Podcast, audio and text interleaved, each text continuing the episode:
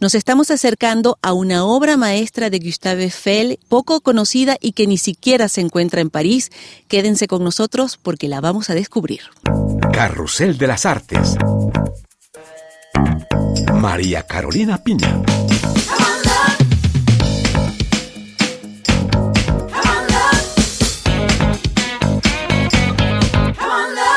Un gusto saludarles desde el departamento del Cantal para este programa especial en el que les hablaremos del viaducto de Garabí, una obra que se encuentra en el corazón de Francia.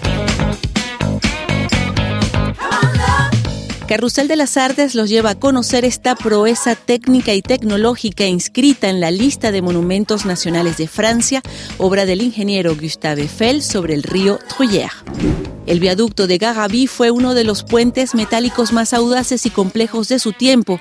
Conoceremos a una apasionada especialista de esta construcción excepcional que pasa por una de las líneas férreas más bonitas de Francia. Y conversaremos con dos defensoras del viaducto, considerado una obra de arte de la ingeniería y uno de los principales atractivos del país de San Flour.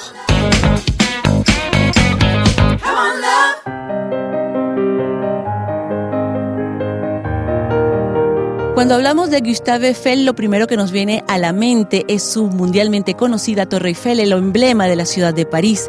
Pero hoy vamos a descubrir otra obra maestra ejecutada por Eiffel, el viaducto de Garabí, un gigante de hierro en el departamento del Cantal, y vamos a conversar ya mismo con alguien que lo conoce muy bien, la historiadora Patricia Rochelle. Vengan conmigo.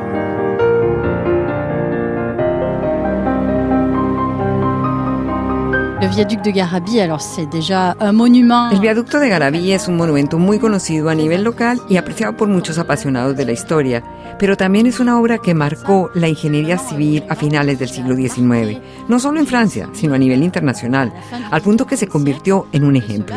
Su construcción necesitó mucho aplomo y significó llevar la ingeniería más allá de los límites de los conocimientos y de la técnica de su tiempo.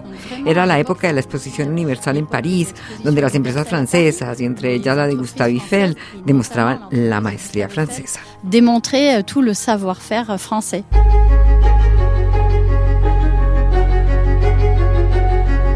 Un puente de hierro de 565 metros de largo a 835 metros de altitud en una región volcánica y sobre las gargantas del caudaloso río Truyère era de una complejidad insuperable, pero un brillante ingeniero dio con la solución. C'est surtout euh, l'œuvre et l'idée. Garabí fue, sobre todo, la obra y la idea de Léon Boyer, un joven ingeniero de 26 años, quien diseñó el trazado entre las ciudades de Béziers y Neussargues. Mucho antes que él se había buscado una solución, sin éxito.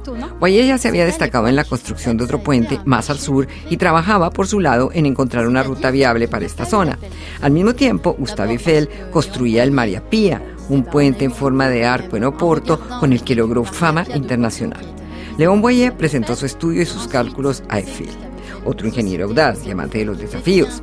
El ministro de entonces aceptó el proyecto de Boyer e Eiffel sin hacer una licitación, considerando que si ellos eran quienes diseñaron el puente, eran quienes debían construirlo. En ese sentido, la historia de Garabí es bastante excepcional. La historia de Garabí est à cet égard-là assez exceptionnelle.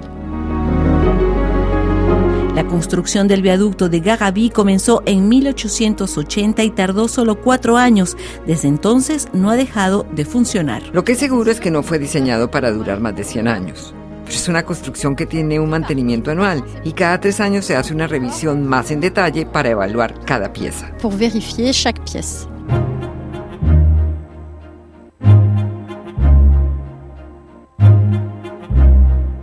Il est le témoin euh, de la fin du 19e siècle. El viaducto de Garabí es, por supuesto, un vestigio del siglo XIX y de la epopeya ferroviaria. En esa época hubo un desarrollo vertiginoso de la red de ferrocarriles en Francia. El país se cubrió de trenes en apenas 50 años. Pero también nos recuerda las dificultades que suponía esta empresa. Dominar el paisaje y el relieve tan difícil de esta región volcánica. Eso fue todo un reto. Euh, C'était euh, vraiment une, une gageure.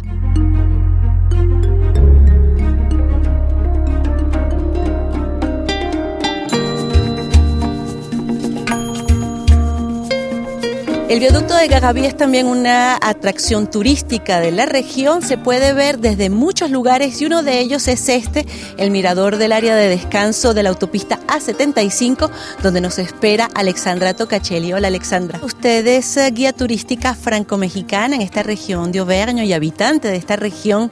Díganos, eh, casi 140 años después de la inauguración del viaducto de Gagaví, es un monumento que atrae turistas, que suscita el interés. Sí, atrae muchos turistas. Em, en esencial son turistas franceses más que nada, no tantos de América Latina, más bien de España, turistas ingleses también. Nos encontramos con los grupos eh, en las pilas del, del viaducto y generalmente las visitas duran entre tres cuartos de hora, una hora, si la gente nos hace muchas preguntas o no. Y explicamos primero el contexto un poco de estas gargantas de la Truyère, un río de 160 kilómetros que atraviesa tres departamentos franceses, que son la Lozère, el Cantal, l'Aveyron, antes de llegar al Lot. Y este río era antes mucho más bajo, mucho más impetuoso. Hay que imaginar un entorno mucho más eh, salvaje tal vez, y este entorno salvaje era difícil de atravesar. Y el gran cambio en uh, los años 1880 es la llegada del tren y gracias a este viaducto eh, que fue concebido por Léon Boyer y Gustave Eiffel, tenemos la oportunidad de poder atravesar este territorio que es mucho menos aislado y eso le ayuda mucho al territorio. Y en el siglo XIX, con el proyecto de y León Boyer, eh, este proyecto, esta construcción significó un cambio radical para la región. Sí, significó un cambio radical, eh, ya que llegaron los trenes. Eh, de hecho, la razón principal por la cual la línea pasa por aquí es que el trayecto es mucho más directo para llegar directamente hacia París y la idea era de poder traer los vinos del Languedoc y también los quesos de, uh, del Roquefort, por, ejemplo, hacia la capital de, uh, de, París.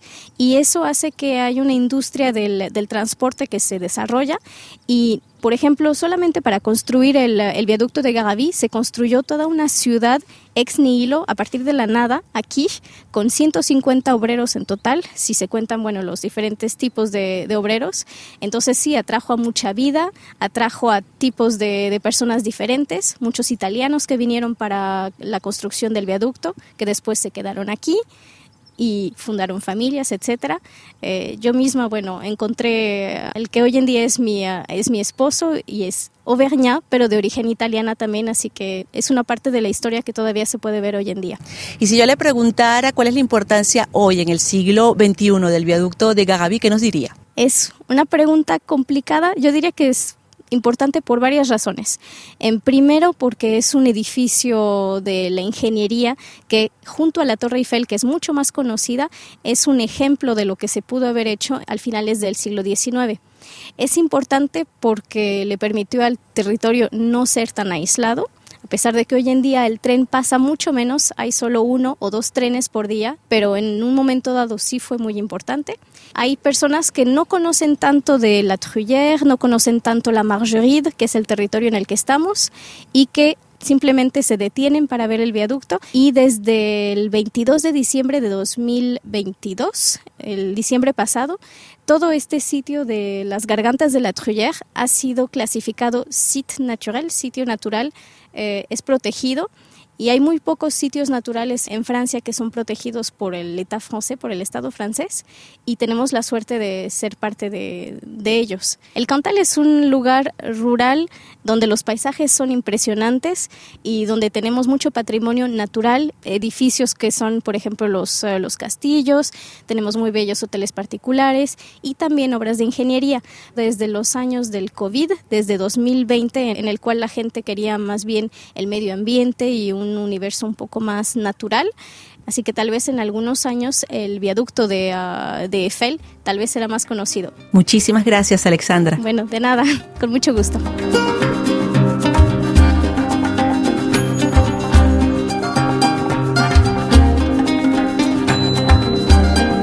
La construcción del viaducto de Gagaví fue compleja a finales del siglo XIX, es lo que explica la exposición El gigante de la Truyère en el Ecomuseo de Margeride. Allí conocimos a Rafael Julien.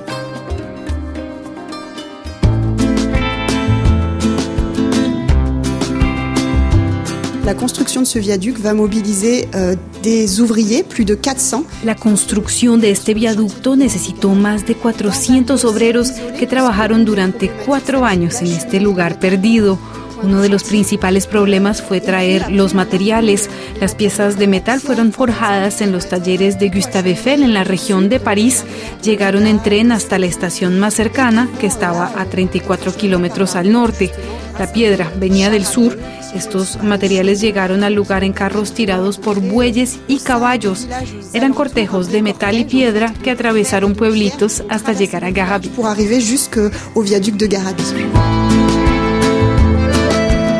A esto se suman 25.000 metros cúbicos de granito que se necesitaron para construir las bases del viaducto. A partir de 1882, En 1882 se comenzó la construcción de los pilares de metal. Era como un rompecabezas gigante. Las piezas venían enumeradas para ser montadas in situ. Para unir las piezas entre sí se utilizaron 678.768 remaches en caliente. Así se elevaron estos pilones de metal a más de 60 metros de altura. Después se armó el tablero que sostiene los rieles. Por último, se construyó el arco monumental de más de 160 metros de luz que permite atravesar el valle y pasar por encima del río Truyère. El 24 de abril de 1884 fue una fecha clave porque se logró unir los dos lados del arco en su parte más alta.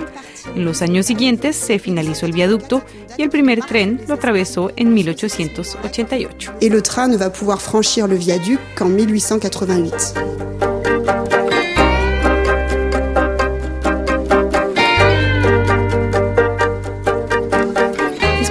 Importante contar esta historia a las nuevas generaciones.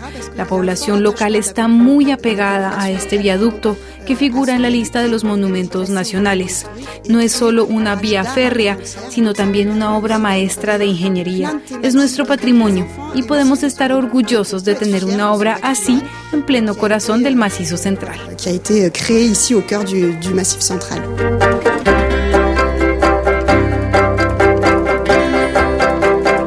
Y antes de terminar, les recordamos que el viaducto de Garabí es todavía hoy una vía férrea y nosotros nos vamos a montar en el tren.